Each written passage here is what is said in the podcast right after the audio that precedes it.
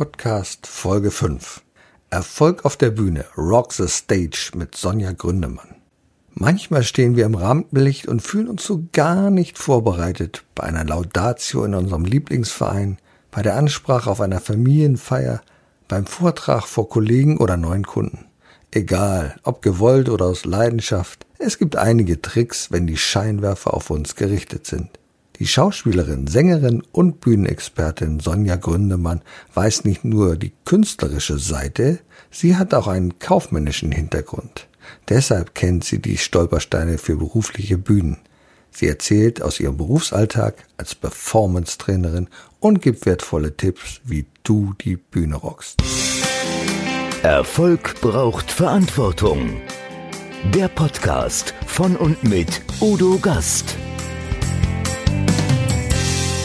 Herzlich willkommen zum Podcast Erfolg braucht Verantwortung. Und ich habe wieder einen besonderen Talkgast heute. Ich habe eine Expertin für einen besonderen Teil der Verantwortung. Verantwortung kann man ja in vielen Bereichen übernehmen. Und jemand, der Verantwortung übernimmt für deinen Auftritt, für den Auftritt auf der Bühne vor der Kamera, Rock the Stage, ist hier bei mir Sonja Gründemann. Herzlichen Dank, dass du Zeit für mich hast. Hallo, lieber Udo. Schön, dass ich da sein darf. Sonja, du bist Expertin, schon seit vielen, vielen Jahren Expertin für den Auftritt. Und einer deiner Slogans heißt nicht perfekt sein, sondern authentisch oder wie heißt der Spruch? Perfekt muss nicht sein, echt ist schöner. Das ist mein Leitspruch, das ist quasi mein Unternehmensleitspruch, genau. Das ist dein Unternehmensleitspruch. Ja, und ich glaube, in deiner Brust schlagen zwei Herzen, du hast es mal gesagt. Du verbindest eine Kombination, die sehr selten ist. Du bist eine Künstlerin mit BWL-Kenntnissen. Du hast BWL studiert, richtig? Das ist total richtig. Genau, ich habe BWL und Bank studiert sogar. Also richtig, Kind, mach was Vernünftiges nach dem Abitur. Das habe ich dann auch gemacht, habe ein duales Studium gemacht, habe dann in der Bank auch noch gearbeitet im Vertrieb. Mhm. Und dann hat sich meine zweite Herzhälfte gemeldet und die hat gesagt, aber du wolltest doch immer auf die Bühne. Das habe ich mhm. auch schon ausgelebt seit Kind, Jugendalter in Bands gesungen und Theater gespielt und so. Aber eben Kind, mach erst was Vernünftiges und dann kam die zweite Herzhälfte, die gesagt hat, und jetzt möchtest du noch ein bisschen kreativ werden. Und das habe ich dann auch gemacht. Und das genau. ist ja eine ideale Kombination. Und die fehlt ja so häufig. Ich würde mir wünschen, dass manche Künstler ein bisschen mehr BWL-Kenntnisse hätten. Dann würden sie nämlich das, was sie hervorragend machen, auch ein bisschen zu Geld machen können. Und mhm. dann würde ich mir auch wünschen, auf der anderen Seite, dass die BWLer das Stocksteife nicht immer hätten, sondern ein bisschen die künstlerische Ader. Denn wenn wir Menschen ansprechen wollen, dann müssen wir das ja wo auch immer auf einer Bühne tun. Und jedes Verkaufsgespräch ist einer Bühne. Und wie toll wäre es dort, wenn wir ein wenig mehr künstlerische Kenntnisse hätten. Oder wie siehst du das? Ja, das ist total interessant, dass du das sagst, Udo, weil ich nämlich von 2012 bis 2016 in einem großen Vertriebsprojekt mhm. tatsächlich ein neues Vertriebskonzept mit implementiert habe, in einer Bank lustigerweise wieder, als freiberufliche Trainerin. Und zu der Zeit damals war meine Homepage unter meinem Namen noch eher künstlerisch gestaltet. Mhm. Und ich bin ganz oft angeguckt worden, was wollen Sie mir als Schauspielerin eigentlich hm. über Vertrieb erzählen? Und dann habe ich immer gesagt, Sie glauben gar nicht, wie viel Vertrieb und Schauspiel miteinander gemeinsam haben. Und ich werde nie vergessen, es gab eine Situation, da war ein, also ich habe die on the job quasi auch begleitet. Ich war mit in Beratungsgesprächen und hinterher gab es stärkenorientiertes Feedback. Und dann habe ich mit einem über dieses Konzept gesprochen, mit einem Berater, und er sagte, er ließ irgendwann vollkommen verdattert den Stift fallen und sagte, also ich muss ja jetzt mal was sagen, Sie haben ja wirklich Ahnung davon, was Sie da machen. Und dann habe oh, ich wirklich gelacht. Das ist ein großes Kompliment. ja. Und er hat gesagt, okay, wollen wir uns erstmal über meinen Lebenslauf unterhalten? Ja, ich war auf Ihrer Homepage. Sie sind ja Schauspielerin. Und dann habe ich gesagt, ja, das stimmt. Aber es hat eben ganz viel miteinander zu tun, Vertrieb und Schauspiel. Und All the World's a Stage, hat schon William Shakespeare gesagt, also die ganze Welt ist eine Bühne. Und das gilt eben auch im Business. Ganz genau. Ja, und du zeigst es sofort, wenn man auf deine Seite klickt. Da gibt es sofort einen Auftritt. Und zwar, ich habe zwei Videos gesehen, wo du zeigst, was du machst. Und das finde ich auf den wenigsten Seiten. Da irrt man drum her und sagt, ach, wo muss ich hier hinklicken? Da gibt es ganz viele Referenzen und du weißt trotzdem nicht, was derjenige macht, wofür steht er einfach. Und du hast das ganz klar gemacht. Du hast da zwei Videos, die sehr prominent sind. Da sagst du, das tue ich, das bin ich, das habe ich gemacht. Und das finde ich so fantastisch, so, so einfach für denjenigen, der draufklickt. Oh, Udo, das freut mich jetzt besonders, muss ich sagen, dass du das sagst, weil ja Homepages immer so eine Sache sind und ich versuche da auch immer zu optimieren. Aber das freut mich sehr, danke dir. Nein, das ist klar strukturiert und du bietest ja eine unglaubliche Fülle an Leistungen an. Das muss ich auch mal sagen. Also wenn ich da auf die Seite gucke und welche Seminare du anbietest, das ist klar. Dein erfolgreicher Auftritt, Stimme und Wirkung am Servicetelefon, Spieglein, Spieglein an der Wand, Rock Your Video, schreibe deine Story, funktionieren wie ein Ensemble. Also es ist ja ganz viel. Wie findest du die Zeit dazu, das alles anzubieten? Ja, das ist tatsächlich eine gute Frage. Besonders in Corona-Zeiten ist ja Zeit so eine, eine Sache, denn ich habe ja noch eine kleine Tochter und natürlich einen Mann dazu und stehe ja selber einfach auch noch viel auf der Bühne. Die gibt es gerade nicht. Mhm. Aber gehen wir mal davon aus, es gibt auch eine Zeit, so wie sie es vor Corona mhm. gab, auch eine Zeit nach Corona. Ich liebe einfach das, was ich tue. Mhm. Das hört sich jetzt ganz einfach an, aber ich bin unglaublich schnell und effektiv in dem, wie ich arbeite. Und ich glaube, mir spielt da wirklich in die Karten, dass ich das liebe, was ich tue. Ich arbeite aber auch mit Kunden und Klienten sehr schnell, sehr effektiv. Also ich bin zum Beispiel niemand, der sagt, du musst bei mir jetzt ein Halbjahrespaket buchen und dann hast du die Möglichkeit, das und das zu machen und das und das zu machen. Sondern wenn jemand zu mir kommt und beispielsweise sagt, Frau Gründemann, ich habe da in zwei Wochen einen Vortrag, können Sie mich fit machen? Dann ist es für mich die richtige Herausforderung, denjenigen da fit zu machen. Hat natürlich, kommt immer auf die Voraussetzungen drauf an. Und alles, was ich mache, hat eigentlich mit meinen beiden Herzhälften zu tun. Also ich habe ja auch noch einen Podcast, jetzt seit Corona, einen Live-Talk und, und, und.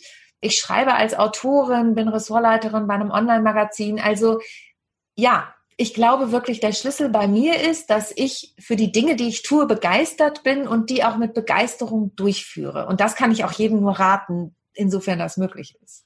Das ist ja ohnehin immer ein Schlüssel, zu wissen, was tue ich wofür tue ich etwas, mhm. damit ich genau weiß, wie mache ich es dann einfach. Und bei dir merke ich ganz deutlich, da ist Herzblut dabei, da ist einfach Herzblut dabei. Und das Schöne ist ja, dass wir es schon als Kinder gelernt haben, auf der Bühne zu stehen. Ich nehme jetzt mal deine vierjährige Tochter. Und ich bin ganz mhm. sicher, wenn ich die jetzt auf eine Bühne stellen würde und da würden 300, 400, 1000 Menschen stehen, dann würde ich sagen, egal, ich mache jetzt mal einfach. Deswegen verlieren wir ja immer, wenn wir neben Kindern auf der Bühne sind. Bei Kindern ist das im Grunde genommen völlig egal. Das kommt ja erst mit der Schule, erst mit der Bewertung. Ah, das war nicht so gut. Nee, das lassen wir lieber. Ach, das war aber doof. Und wir müssen es einfach lernen, wieder wie die Kinder auf die Bühne zu gehen. Und das ist genau, was du sagst. Kinder sind niemals perfekt, sondern sie sind so, wie sie sind. Und deswegen können sie ganz anders agieren. Ja, da gibt's eine äh, tatsächlich schöne Geschichte, weil du das gerade sagst. Es gibt gerade einen Song, der sehr durch die Medien, durch die sozialen Medien gegangen ist. Der heißt nicht systemrelevant von zwei Künstlerkollegen, die sich eben als Mini-Musical damit auseinandergesetzt haben, dass die Künstler nicht systemrelevant sind worüber man in meinen Augen auch diskutieren kann. Mhm. Aber meine Tochter liebt diesen Song, mhm. wirklich. Die kann den besser auswendig singen als ich. Und neulich saß sie oben bei uns auf der Loggia. Und es gibt ja so diese Aktionen bei uns in der Kirche, es spielt gerade ein Trompeter immer wieder, der Mond ist aufgegangen. Und also es gibt ja so Balkonkonzerte. Mhm. Und meine Tochter saß wirklich da oben und hat laut Hals diesen Song gesungen und war immer enttäuscht, wenn niemand geguckt hat. Oh. Also, und da trifft genau das zu, was du ja. sagst. Und na klar, wir sind alle immer mehr limitiert worden und es gibt auch was gerade zum Thema Feedback-Kultur. Mhm. Darüber spreche ich auch ganz oft in meinen Seminaren wir, besonders in der westlichen Welt, sind so darauf gepolt, nach den Schwächen zu gucken. Mhm anstatt auf die Stärken zu gucken. Und das mache ich mit meinen Klienten aber ganz oft. Ich würde da gerne noch ein aktuelles Beispiel benennen. Mhm. Ich habe einen, einen Geschäftsführer von einem großen Konzern für einen Vortrag vorbereitet und der sagt ganz oft äh in den Sätzen. Mhm. Und das weiß er auch, das ist schon mal ganz wichtig. Also er weiß um diese vermeintliche Schwäche.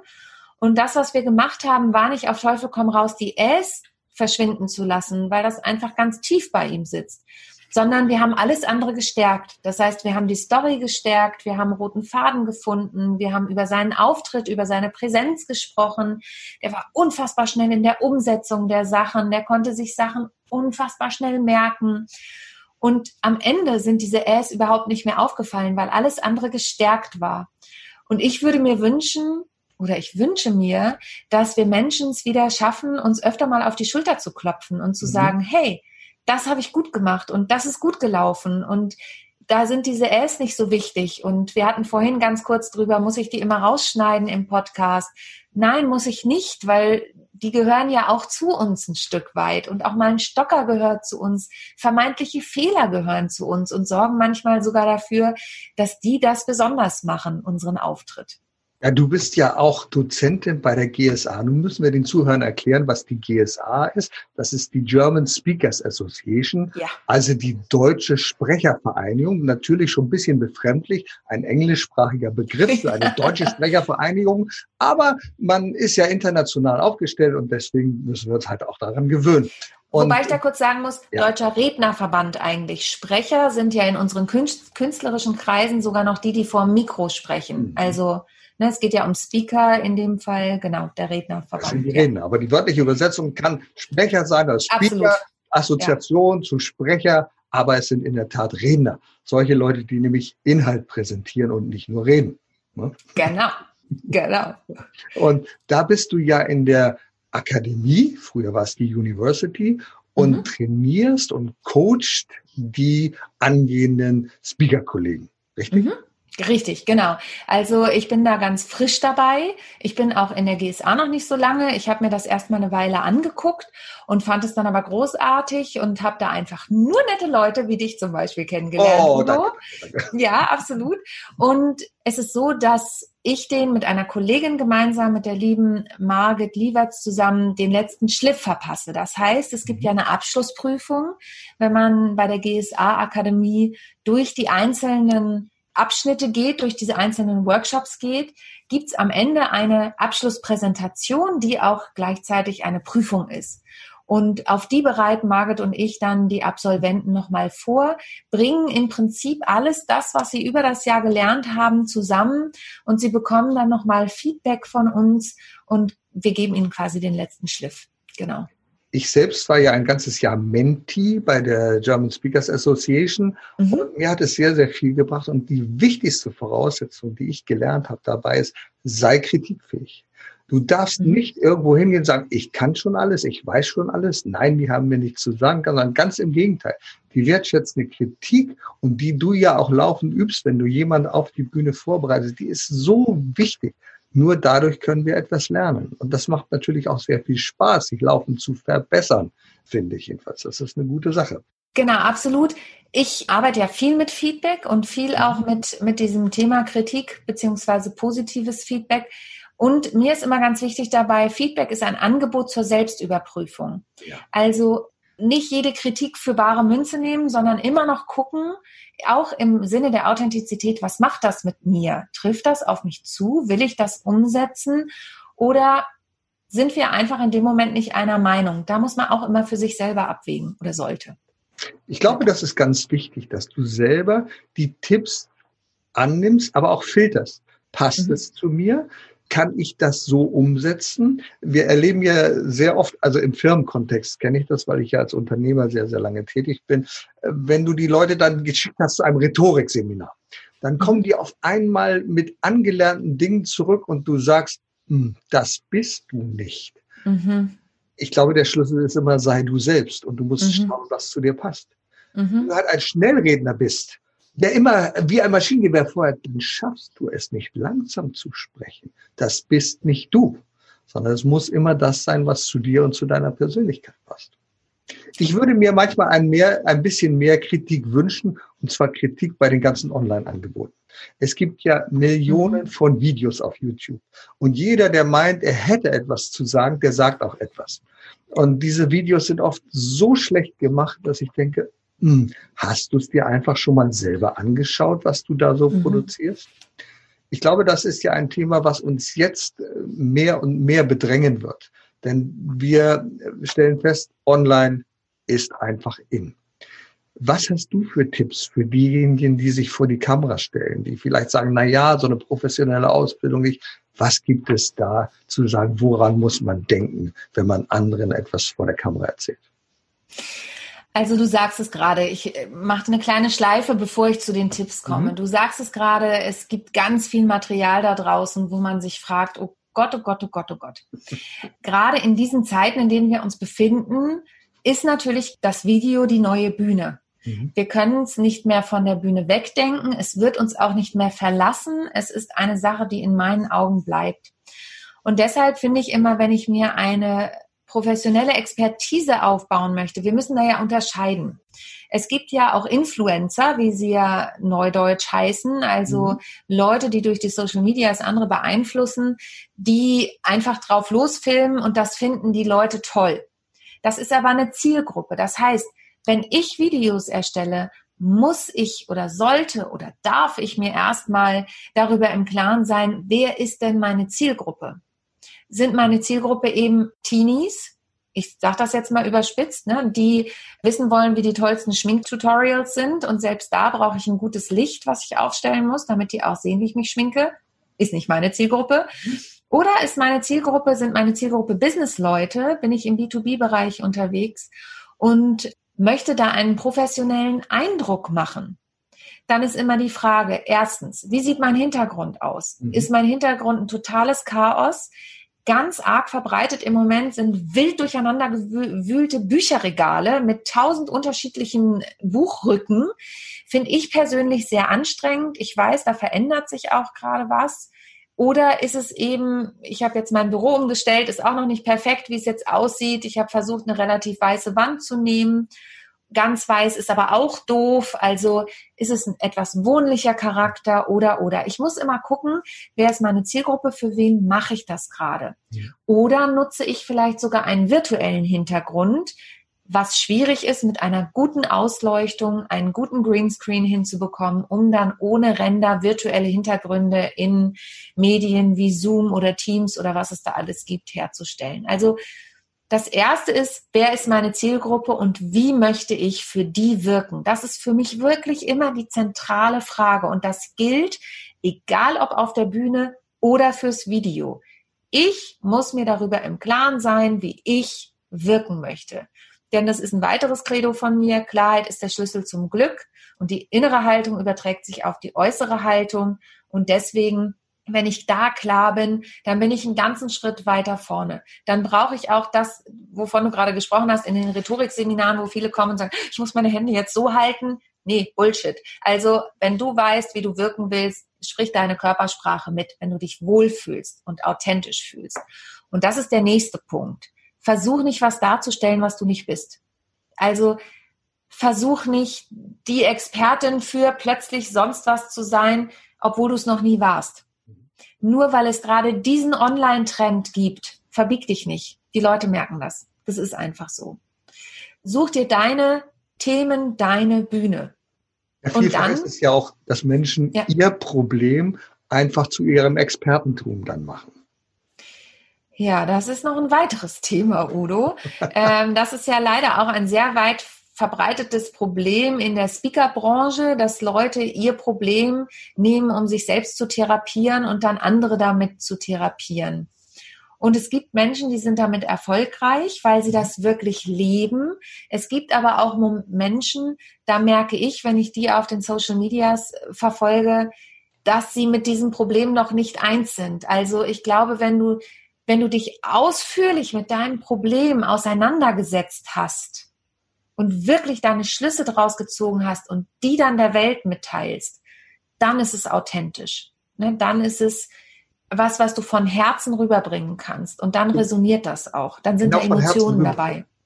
Ich äh, stelle mal fest, Menschen, die aus ihrer Situation ein Learning herausgezogen haben, die mhm. ein, ein, einen Schlüssel gefunden haben zu dem Schloss, bei dem sie in der Herausforderung standen, diesen, diese Tür zu öffnen, die können auch anderen etwas beibringen. Die zeigen mehr, wie ist die Lösung.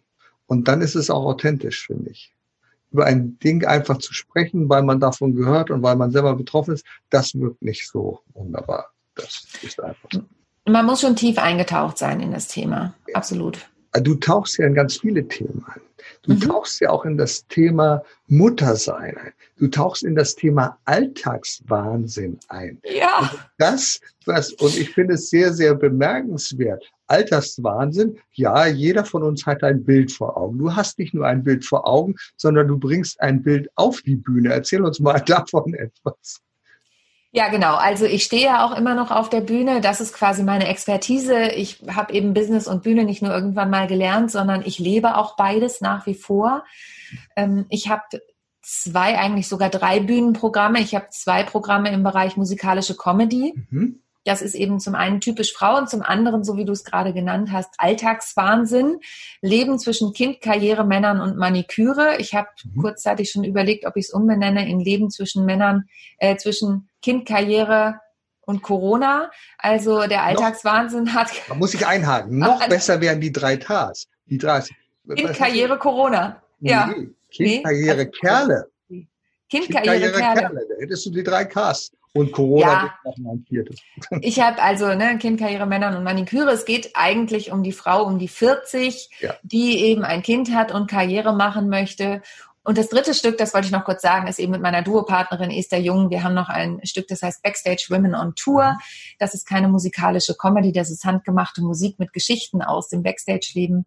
Und bei Alltagswahnsinn geht es eben darum, dass ich aus meinem Alltag berichte als Unternehmerin, aber eben auch einfach als Mutter, die kann auch angestellt sein, wie wir den Spagat zwischen diesen ganzen Rollenanforderungen, die wir so haben, versuchen zu meistern und aber auch immer mit der Frage, ist der Mann, mit dem ich jetzt zusammen bin, eigentlich der Mann, mit dem ich auch den Rest meines Lebens verbringen möchte? Deswegen auch Leben zwischen Kind, Karriere, Männern und Maniküre. Und ich mache da so einen kleinen Ausflug ähm, und denke und erinnere mich nochmal an meine Ex-Freunde und was wäre denn wenn gewesen? Jetzt, jetzt muss ich mal fragen, was sagt denn der Mann, mit dem du jetzt zusammenlebst, dazu, dass du das in Frage stellst? Ja, der kennt mich ja mittlerweile seit vielen, vielen Jahren und ja. behauptet immer, er hätte eigentlich Tantiemen an meinen Stücken verdient, oh. weil er immer die Gags gibt. Er wird auch gnadenlos verarbeitet in mhm. einigen Sachen und kann Gott sei Dank so wie ich über mich selber lachen mhm. kann in diesen Stücken, weil da einfach auch viel autobiografisches dabei ist ähm, kann er Gott sei Dank auch darüber lachen, dass ich ihn da verarbeite. Also, also der ist schon das, immer dabei. Das, was Mario Barth vor zigtausend Menschen macht über seine Beziehung, das machst du auf kleineren Bühnen sozusagen. Kann man das so ja, sagen? Ja, ich habe nichts dagegen, wenn ich auf die großen Bühnen kann, die Mario Barth hat. Äh, ruft mich an, also kontaktiert meine Agentin, kein Problem. Aber ja, ich glaube, ich mache es ein bisschen, ich möchte jetzt Mario Barth nicht zu nahe treten, aber ich mache es ein bisschen charmanter, alleine durch die mhm. Tatsache, dass ich ja meinen Pianisten dabei habe und wir wirklich Lieder nehmen, die es zwar gibt, aber mit neuen Texten versehen und das ist schon immer sehr amüsant. Also ich bin auch kein Stand-up-Comedian, sondern mhm. ich nenne es bewusst musikalische Comedy, denn ich habe auch immer Tiefen in meinem Programm. Also es gibt nicht einen Gag nach dem anderen, sondern es gibt auch immer Momente zum Nachdenken. Das habe ich mir so zu eigen gemacht bei meinen Stücken. Ja, das zeichnet dich, dich aus. Und was dich auch auszeichnet, und da war ich völlig beeindruckt auf der Winterkonferenz, deine Stimme. Du hast eine ganz bezaubernde, prägnante Stimme. Ähm, ähm viele werden es nicht sehen können. Ein Duett mit Volker Dümel. Ich war einfach nur gerührt, als ich das gehört habe. Es war so wunderbar. Und mit dieser wunderbaren Stimme arbeitest du mit deiner Kollegin zusammen auf der Bühne und mit ja. sehr, sehr ernsthaften Themen, richtig? Vielen, vielen Dank. Ja, das war ein besonderer Moment auf der Winterkonferenz. Vor allen Dingen, weil Volker noch kurzfristig eingesprungen ist tatsächlich. Also wir haben morgens noch im Hotelzimmer das Lied geübt. Das darf man eigentlich auch nicht sagen. Genau, also mit Esther zusammen ist es so, dass wir, was heißt ernste Themen, aber wir haben dieses Thema Backstage Women on Tour und berichten einfach auch humorvoll, aber es ist jetzt keine Comedy, humorvoll, aber auch da mit einem ernsten Auge oder auch mal einem traurigen Auge von der Zeit, die man auf Tour ist. Und das bedingt ja nicht nur oder betrifft ja nicht nur uns Künstler, es betrifft ja auch eben die Speaker. Wir sind viel in Hotels unterwegs. Wir sehen die unterschiedlichsten Backstage-Räume. wir lassen unsere Familien quasi zurück, um das zu tun, was wir mhm. lieben, nämlich auf der Bühne zu stehen. Und da kommt manchmal schon die innere Zerrissenheit einfach auch hoch. Denn trotzdem, aber trotzdem bin ich der Meinung, unsere Kinder lernen ganz viel von uns, denn sie lernen, dass sie ihrem Job und ihrem Herzen nachgehen dürfen. Und trotzdem, wenn Mama glücklich ist, sind die Kinder auch glücklich. Ja, das, das glaube ich auch. Wenn Mama glücklich ist, sind die Kinder äh, glücklich. Und ich glaube, es ist sehr wichtig, dass Kinder auch schon sehr, sehr früh lernen, sich selber vor anderen hinzustellen, etwas zu erzählen und nicht nur etwas zu erzählen, sondern mit ihrem Herzen dabei zu sein. Wofür stehe ich? Was will ich der Welt weiterbringen? Was kann ich von mir erzählen, wo andere etwas lernen können? Und das ist, glaube ich, immer eine wichtige Voraussetzung. Nicht nur einfach etwas daherplappern, sondern sagen, wovon können andere etwas haben auf der Bühne? Und ja, und das, hm, entschuldige, das ist ein ganz, ganz wichtiger Punkt, den du gerade ansprichst, Udo. Wir hatten es ja eben schon mal kurz davon. Ich denke, das ist einfach ein Prozess. Und wenn ich mir manche Kollegen angucke, die auf die Bühne gehen, die irgendwie Anfang 20 sind, also jetzt mal abgesehen von denen, die wirklich mhm. was zu sagen haben, wie beispielsweise Felix Finkbeiner letztes Jahr auf der ja. auch GSA Convention mhm. mit seinen 22, 23 Jahren, der da Bäume pflanzt und sonst was. Aber es gibt einfach viele Menschen, die ich dann auch sehe, die glauben, dass sie, wenn sie nur Schnitt machen oder ein bisschen online unterwegs sind und ihren Social-Media-Kanal pimpen, gleich die große Karriere vor sich haben. Ich bin immer der Meinung, dass nicht alle, aber viele auch erstmal ihren Weg gehen sollten, bevor sie die große Message einfach haben. Es ist einfach Lebenserfahrung, die auch dazu führt. Also da kann ich dir nur beipflichten. Wir sehen ja ein überbordendes Angebot an Menschen, die dich auf die Bühne bringen wollen. Du hast etwas zu sagen, du weißt etwas. Und dann sind da so eine jungen Greenhorns, die sagen, ja, jetzt endlich trete ich auf die Bühne. Und was da fehlt, ist einfach der Hintergrund die Lebenserfahrung, nur etwas zu erzählen auf der Bühne, weil ich davon gehört habe oder weil ich einmal eine tolle Geschichte hatte, das ist das eine. Aber das aus einem Grad der Reife zu sehen, um anderen daraus etwas zu vermitteln, das ist schon ein großer Unterschied, finde ich. Das fällt nicht so einfach. Und alle die, die dir glauben machen, dass du in drei Wochenendseminaren zum großen Speaker wirst, das wird leider nichts. Nee, das, das merkt man nichts. dann ja sofort. Da musste ich gerade auch dran denken. Ich war tatsächlich auf einer Veranstaltung und da war ein wirklich junger, total sympathischer Mensch, der diese Veranstaltung auch eröffnet hat. Und er fing an zu reden und fing an zu reden und redete weiter und redete weiter. Und ich dachte, du bist echt smart, aber ich weiß genau, durch welche Speakerschule du durchgelaufen bist. Und das finde ich dann wiederum schade. Also das ist ja okay, aber dann muss halt auch wirklich das Gesamtpaket irgendwie stimmen. Ja, anhand der rhetorischen Mittel, die angewendet werden, erkennen wir sehr genau, wo kommt der denn her, aus welcher Schule. Also da gibt's schon ganz äh, prägnante Sachen. Wie siehst du denn überhaupt in der Zeit, wo sich ja so viel verändert, mehr in Richtung Online und dass wir vielleicht sogar auch müde sind, wie wird denn da die Entwicklung hingehen? Werden wir wirklich mehr online sein und diese Präsenzveranstaltungen einfach an Bedeutung verlieren oder was glaubst du? Also ich kann da ja wirklich nur meine persönliche Meinung dazu äußern, weil wir ja natürlich alle leider keine Kristallkugel haben. Ich glaube, dass es einen großen Schritt in Richtung digital machen wird. Mhm. Es wird nicht das Ausrotten der Präsenzveranstaltungen bedeuten, denn irgendwann, also ich merke das selber, ich habe ja sogar das Glück, ich lebe nicht alleine, sondern mit Mann und Kind. Mhm. Und, aber ich habe einen großen Freundeskreis, ich habe viele Bekannte, ich bin so jemand, der Menschen gern in den Arm nimmt und gerne face-to-face mit denen spricht und so schön es ist, Udo, dich jetzt hier über die Kamera zu sehen, umso schöner wäre es, dich auch wieder in Präsenz zu genau. sehen. Mhm. Ich glaube, dass dieser Bedarf oder dieses Bedürfnis nach Nähe einfach nicht verschwinden wird. Das heißt, meine Vermutung ist, ich bin ja selber auch als E-Trainerin tätig, sowohl im 2D als auch 3D-Bereich. Das heißt, Blended Learning oder mhm. Neudeutsch wird es auch als hybride Events bezeichnet wird verstärkt nach vorne kommen. Und ich finde, das hat auch durchaus Vorteile. Du sparst Reisekosten, Reisezeit. Auch für uns als Trainer, Coaches, Speaker bedeutet das, dass ich nicht mehr so viel vielleicht unterwegs sein muss und von meiner Familie getrennt bin.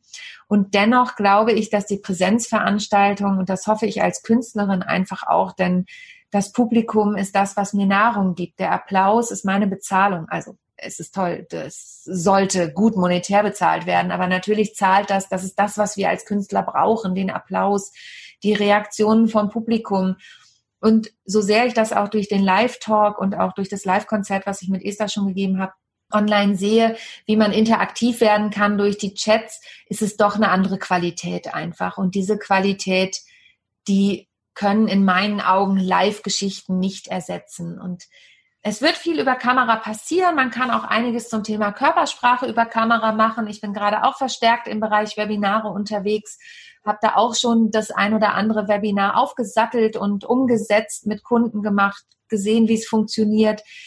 Und dennoch glaube ich, dass die Blended Learning Variante sich aktuell mittelfristig durchsetzen wird ich glaube ja auch, das, was uns Speaker bestätigt auf der Bühne, ist das direkte Feedback vom Publikum. Und das fehlt uns natürlich in diesen Bereichen wie Blended Learning. Das haben wir nicht. Und manchmal geht es auch einfach darum, nur zu schnacken, zu talken. Und das machst du ja auch unter anderem mit unserem brillanten und wunderbaren Kollegen Tetje Mierendorf. Ihr habt ein Format, das heißt Hamburg schnackt. Und da schnackt ihr einfach. Ist das so? Richtig. Moin zusammen, Hamburg schnackt. Ja. Genau, mit dem wundervollen Tetje Mierendorf und mir. Das ist tatsächlich aus der Corona-Krise entstanden. Wir haben zufälligerweise die gleiche Agentin und Tetje und ich, wir sind uns vorher erst zweimal begegnet. Einmal eigentlich nur so richtig bewusst und haben hm. uns zehn Minuten in der Pause von einer Veranstaltung unterhalten und haben zufällig die gleiche Agentin. Und als Corona losging und der Shutdown war, schnackte sie uns quasi an und sagte, Leute, habt ihr nicht Lust, ein Talkformat bei YouTube zu machen? Und so ging das los. Mittlerweile streamen wir jeden Freitag um 20.30 Uhr live bei YouTube und Facebook. Und wir laden uns immer Gäste ein. Gäste, die was zu erzählen haben. Wir sind jetzt am Freitag ich weiß nicht, wann du das ausstrahlst, aber wir sind jetzt bei der zehnten Folge, hm. Mitte Mai, zehnte Folge angelangt und finden uns da. Denn wir hatten auch erstmal das mit dem Schnacken war am Anfang gar nicht so leicht, denn wir mussten erstmal die Technik verstehen. Also was ich ja. alleine im Bereich Technik und Livestreaming in den letzten Wochen gelernt habe, hätte mir das jemand vor drei Monaten gesagt, hätte ich gesagt, klar, schnack du mal. Mhm. Und jetzt schnacken wir tatsächlich im Internet, ja.